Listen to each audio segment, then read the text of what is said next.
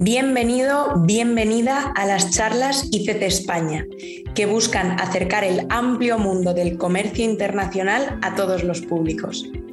ICC España se constituyó en 1922 y desde entonces hemos trabajado para representar los intereses empresariales en todos los sectores. Y ahora, con este podcast, nos comprometemos a impulsar el comercio internacional entrevista a entrevista.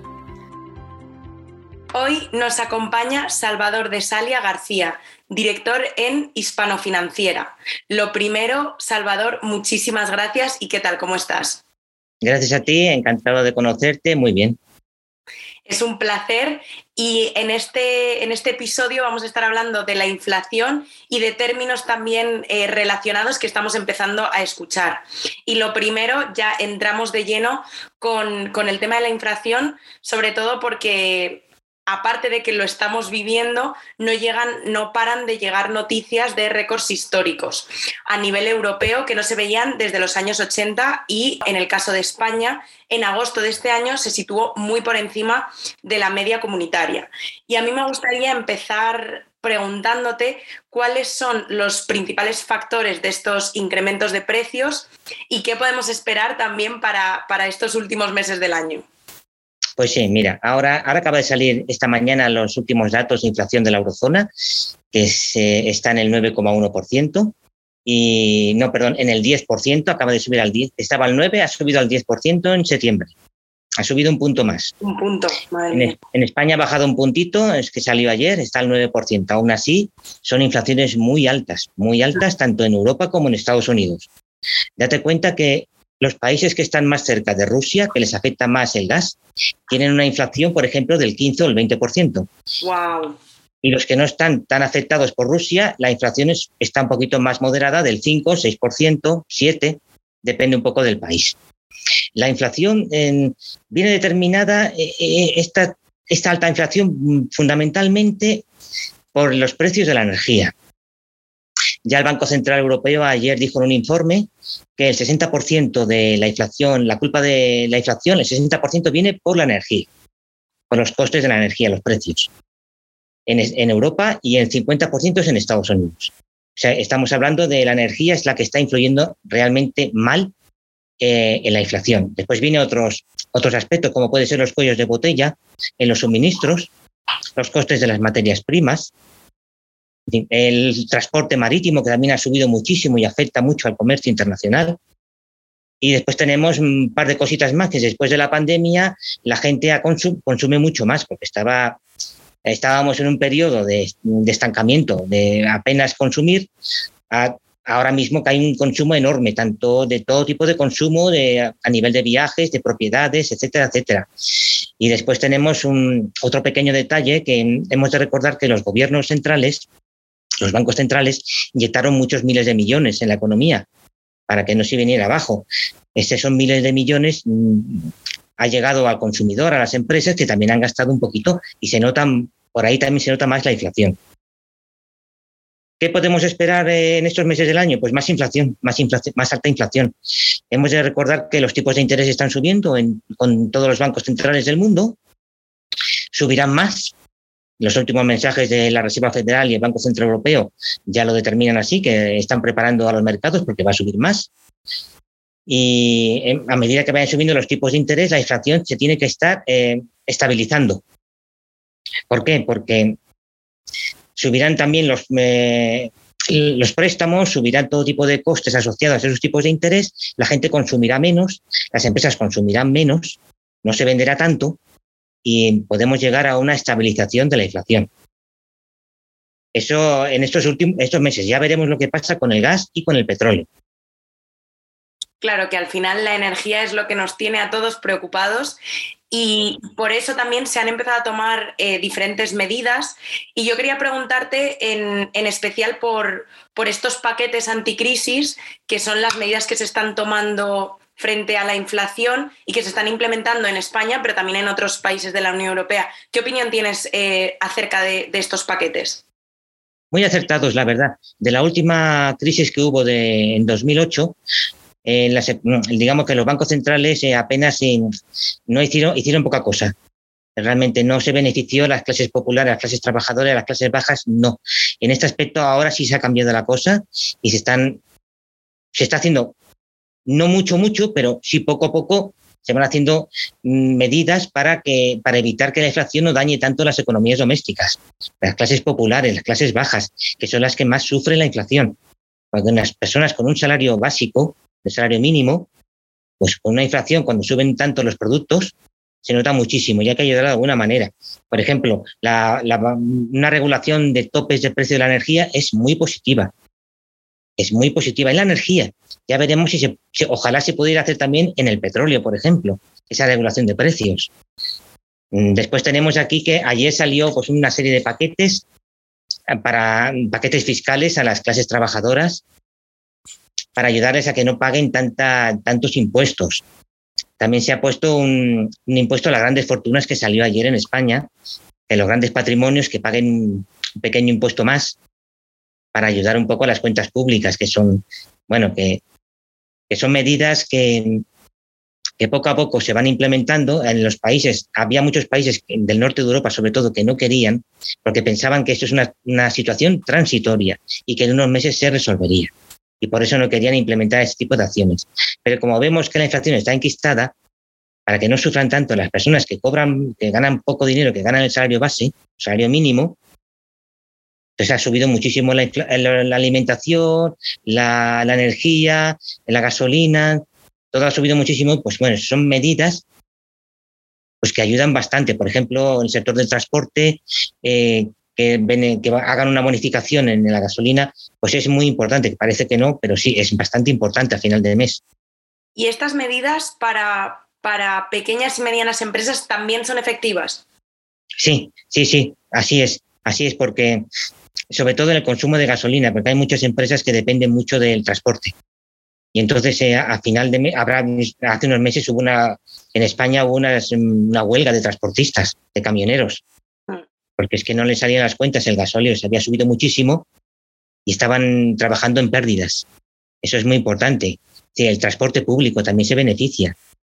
El transporte marítimo también se beneficia un poco, pero sobre todo lo que es pequeñas empresas y autónomos y particulares son los que más se benefician de estas medidas, que están pensadas más para ellos. Y justo que estabas mencionando estas eh, pequeñas empresas y particulares también, a la vez que escuchamos cómo esto les está afectando, ¿no? Y tú también lo mencionabas, que al final eh, las personas que más se ven afectadas por eh, los altos precios acaban siendo pues las pymes o, las clases más trabajadoras. Y es verdad que también em, estamos viendo que hay empresas que mientras mucha gente está en, estas situaciones complicadas, se están viendo unos aumentos de los beneficios, que en algunos casos no están ligados estrictamente a mejoras de producto o de la calidad del servicio. Entonces, a raíz de esto, ¿no? Se está em, empezando a escuchar noticias y se habla de un término que es la gridflation. Y si nos podrías contar eh, en qué consiste exactamente. Sí, pues mira, publiqué un pequeño artículo comentando este tema, en, sobre todo cuando hay, eso se da, este inflación de la codicia, o gridflation, se da en condiciones cuando hay un, pues un monopolio o un oligopolio en ciertos productos, en ciertos servicios. Esto es que mm, algunas empresas se ponen de acuerdo entre ellas pues para elevar los, los precios, así elevan sus márgenes de beneficio. Mm, y esto se puede demostrarlo, es muy difícil, porque es un, es un delito. Estamos hablando de un delito en el Código Penal. Y entonces demostrarlo es muy difícil, pero siempre hay sospechas, indicios de que mm, todas las empresas de un sector, todas suben al mismo precio. Suben, por ejemplo, un 15%, un 10%, un 5% los precios, todos a la vez. Qué casualidad que se han puesto todas de acuerdo. Y entonces, pues, mm, con esto que se aprende de las empresas, pues pretenden ganar todavía más porque están vendiendo igualmente bien. Lo que pasa es que están aprovechando ahora la alta demanda que tienen sus productos, la que la gente quiere comprar, que aprovechan ahora y bueno, pues elevan un poquito más el beneficio. Y así elevan, eh, elevan los precios y ganan un poquito más ellos. Como son empresas que son, muchas son multinacionales, grandes empresas, que tienen ese poder de fijación de precios en los mercados, lo pueden hacer. Una empresa pequeña no lo puede hacer, pero una multinacional o una gran empresa a nivel nacional sí que lo puede hacer. Y esto nos hemos encontrado con muchos casos. Yo recuerdo en España el año pasado que la Comisión de la Competencia denunció a, un, a, unas empresas cementeras y hormigoneras por ponerse de acuerdo en, en, fijar los precios. Y los llevaron a juicio, les pusieron una sanción. ¿Cuál ha sido el problema? Que no se puede demostrar. Es muy difícil demostrar que esas empresas han fijado unos precios. Entonces, en la sentencia que ha salido hace poco, no ha salido hace, hace poquito, bueno, pues les han retirado la multa porque es muy difícil comprobar, es que es muy difícil probar que se han puesto de acuerdo, porque no hay ningún documento por medio. Lo sabemos los consumidores, lo sabe la organización de consumidores, lo sospechan el gobierno, pero es difícil. Tienes que hacer una labor policial, detectivesca, para cogerlos, porque es un delito y no lo pueden hacer. Pero lo hacen aprovechando sobre todo la situación del mercado. Como venden mucho, quizá en estos momentos, pues nuestros productos son imprescindibles pues vamos a aumentar un 10%, un 15% más. Y así en ellos ganan más de margen. Eso se verá porque tienen más beneficios, tienen más dividendos, tienen más bonus los directivos. Y esto es un, bueno, es esto de, la greenflation se da mucho en que se llama monopolios eh, o oligopolios naturales, ¿no? en ciertos sectores como la energía o, o las comunicaciones, estas cosas así, que hay muy poquitos competidores, pues esas empresas lo, pueden hacer, siempre tienen un margen, un, poder para fijar los precios muy alto. Y eso los, los gobiernos siempre están atentos, pero ya te digo, es, es complicado, pero es una, es una costumbre a nivel mundial. Si hay dos o tres empresas que dominan un, digamos, un mercado, pues se pueden poner perfectamente de acuerdo entre ellas para fijar unos precios, no hacerse la competencia entre ellas y que el consumidor al final acabe pagando lo que tenga que pagar. Y esto se tendría que, bueno, eh, comentabas que era muy difícil de, trazar, pero esto iría en contra ¿no? de, las, de las leyes de competencia y esto sería a nivel nacional o sería a nivel comunitario. A nivel comunitario también ahí es un delito, porque hay una normativa europea que, prohíbe la, fijación de precios. Es un delito, se, se puede llevar hasta los tribunales. El problema es demostrarlo, pero es así. En el transporte marítimo ahora ha subido muchísimo los, eh, los costes y están ganando auténticas barbaridades, más que las petroleras. es cuestión de investigarlo y que la Organización de Consumidores también lo denuncie, que los organismos de, de la competencia también lo denuncien, pero es difícil, pero es una práctica desgraciadamente habitual. Desgraciadamente habitual. Y otra práctica también eh, que empezamos a escuchar, bueno, no estamos empezando a escucharla, pero que cuando ocurren estas cosas se, oye hablar de ello, que es el término de la reduflación. Y de hecho, eh, justo tú hacías un, post en LinkedIn para, aprender a diferenciar ¿no? lo que estábamos mencionando ahora con la reduflación. Y si nos puedes explicar eh, qué es y qué diferencia hay con el término anterior. Sí, pues mira, la reduflación es algo que nos afecta mm, particularmente a los consumidores, al pequeño consumidor que vamos a una tienda, a un supermercado, donde sea, y es que en el mismo envase que tú antes comprabas 100 gramos de lo que sea, ahora ya ese mismo envase, el mismo tamaño, pero en vez de ser 100 gramos son 90 gramos o 80 gramos por el mismo precio. Esto es, mm, mm, no diría yo, es una estafa, porque te lo pone te lo pone en el, envase, te pone la cantidad. Pero como muchas veces los consumidores no lo leemos, pensamos que es el mismo envase que antes tenía 100 gramos y no, que es ahora que tiene 80 gramos. Es otra manera de que las empresas estas, pues ganen más dinero, más, más beneficio por, el, por, menos, por menos cantidad de producto, aun siendo el mismo envase.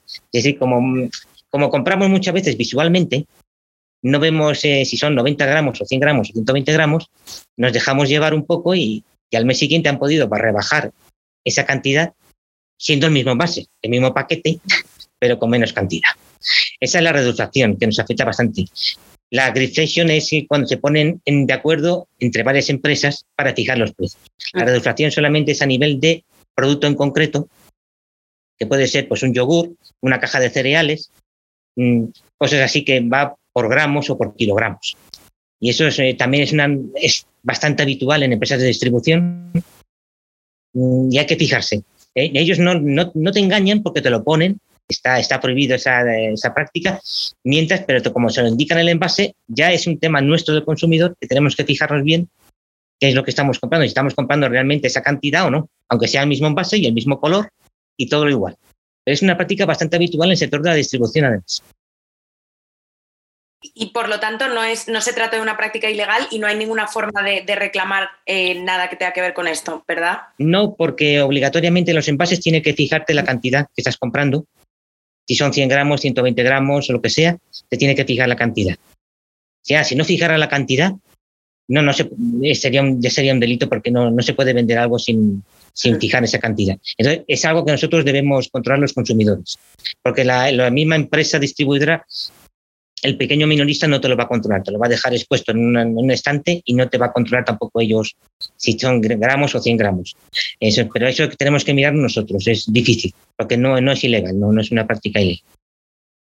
Y ya, ya para cerrar, con, toda, toda, esta información que nos has dado, eh, me gustaría también que cerrásemos con, algunas prácticas que podríamos hacer tanto eh, consumidores como en el caso de algunas pymes, pues para protegernos de, estos fenómenos, tanto de la inflación que decías que va a seguir subiendo hasta eh, en este año, como de las dos prácticas que comentabas, ¿qué podemos hacer para protegernos?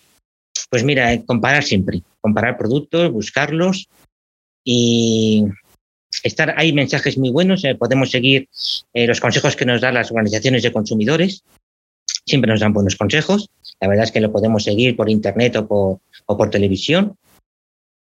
También podemos eh, estar pendiente, podemos denunciar nosotros mismos en la comisión de, la competencia, nosotros mismos podemos poner una denuncia como particulares y denunciar que aquí hay una estafa o que hay una fijación de precios, perfectamente nosotros también lo podemos denunciar pero sobre todo es nosotros, es decir, mirar, comparar, cambiar a lo mejor de tienda o de supermercado o de lo que sea o de, proveedor y estar fijando siempre. Pero lo que pasa es que a veces, como siempre compras en el mismo sitio, ya te fías un poco.